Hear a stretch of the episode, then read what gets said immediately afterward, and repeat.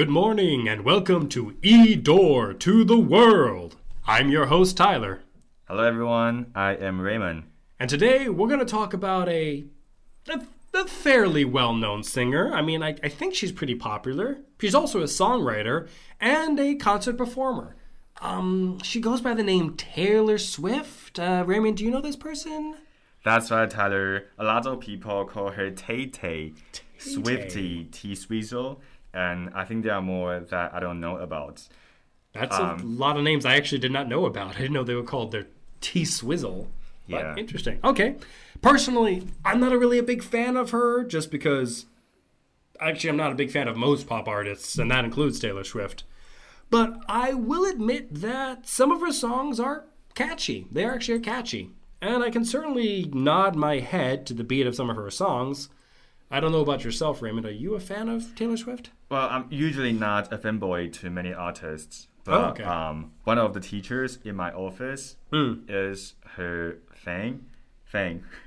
I'm I'm sure. Taylor Swift is her thing or something like yeah, that? yeah. Okay. I'm okay. sure you all know like who Maggie is, right? Um, Oh, yeah, I definitely do, yeah. Yeah, she's going to Singapore uh, for Tay Tay's concert in March next year. Oh, okay, okay. I'm jealous because I want to go to Singapore. I don't want to go to see Taylor Swift. She, but yeah, she's very like super excited about it. okay, But um, I think I'm more impressed that she was able to get a ticket okay, because most of her tickets, you know, are out immediately, like in a snap of a finger. yeah, Yeah. Well, maybe maybe Maggie's just that quick.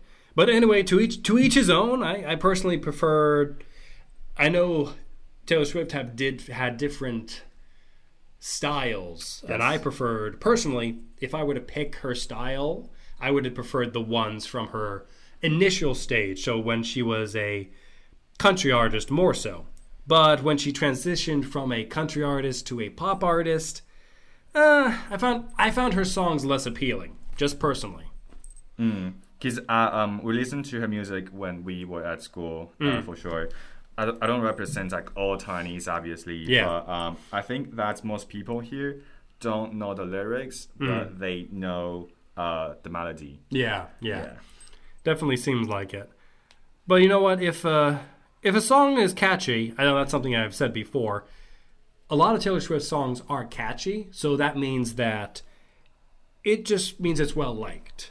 You can see this when a person starts moving their head to the beat of a song. I don't know if you've ever seen some of the students around just you, they play a song and then you just see them nodding their head and just they just nod to the beat, just keep nodding to the beat. Uh, well, some beats are just you know so catchy that you have to move along with.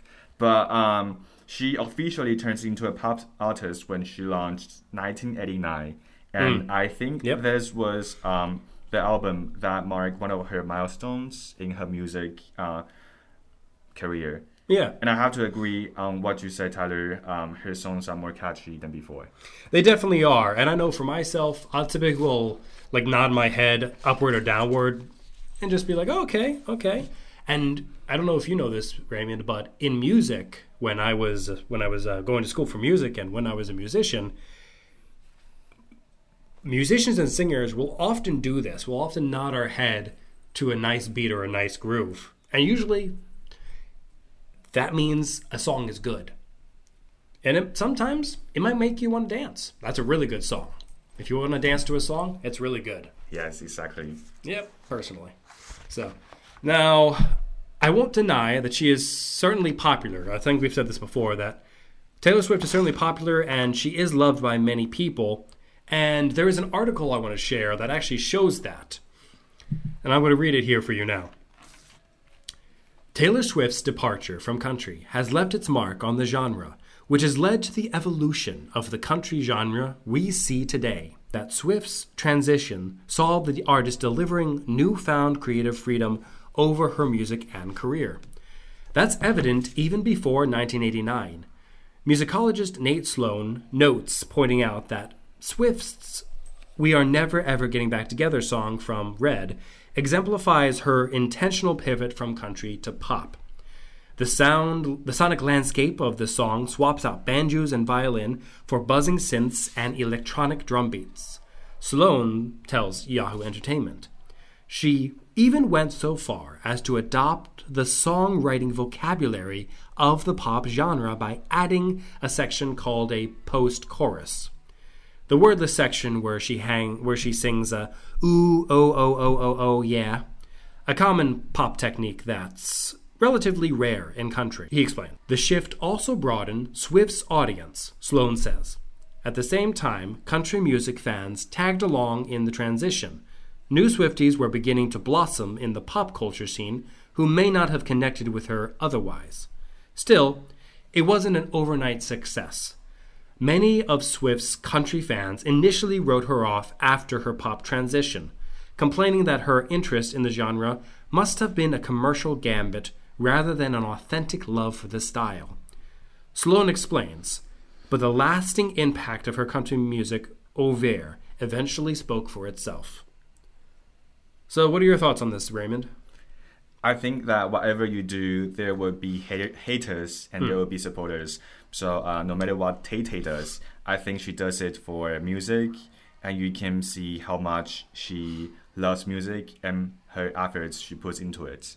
Agreed, and it, I think it also shows that a lot of people like her and what she does. And she even influences what people do, actually. She's a very influential person. For example, she started, I think recently I saw an article where she started liking football, or at least showed herself in a football jersey or something like that. And a lot of her fans started liking sports, or more so, they started showing interest in sports and buying up sports gear and these kind of things. But she's not only just an influential person, but she's also accomplished quite a few things, especially within the music field itself.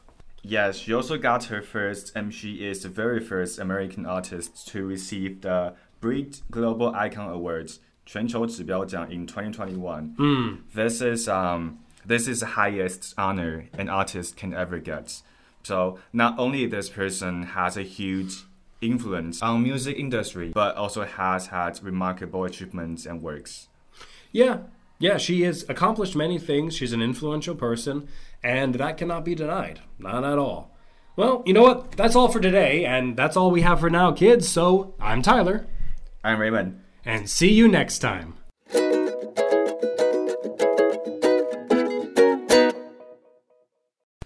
好了，同学们，我们这一周呢的 podcast 就告一个段落啦。啊，不知道有没有同学们呢，谁是 Taylor Swift Tay 的粉丝？那我们一样呢，就是可以投稿你们学习单到桃园市英语教学资源中心。那我们一样就会做抽奖，然后期末也是有个大奖。啊，最后面别走开，我们还有这周的三个单字跟我们的每周问题。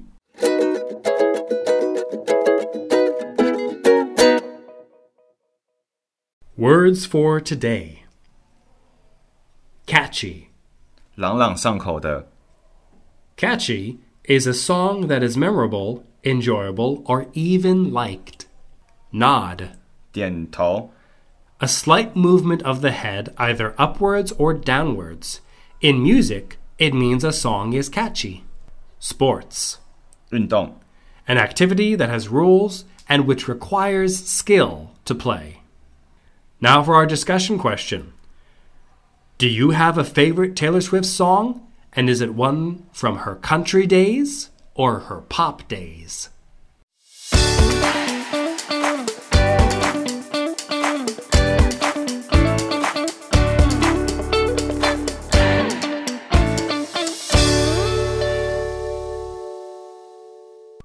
This podcast is sponsored and brought to you by Taoyuan ETRC 桃园